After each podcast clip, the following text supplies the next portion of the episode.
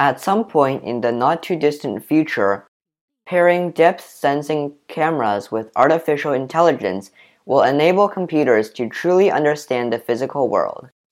A vision researchers and companies have spent years working to transform into reality.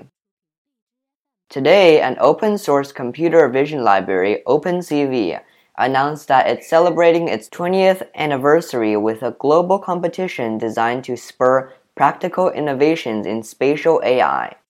The company said it will award 1,200 depth sensing cameras and cash prizes to help entrants prototype their products. Backed by Intel and Microsoft Azure, the OpenCV AI competition consists of two phases. Phase 1 requires a team to identify a real world AI problem that can be solved over a three month period with OpenCV's latest Neural Inference Depth Camera, OAKD.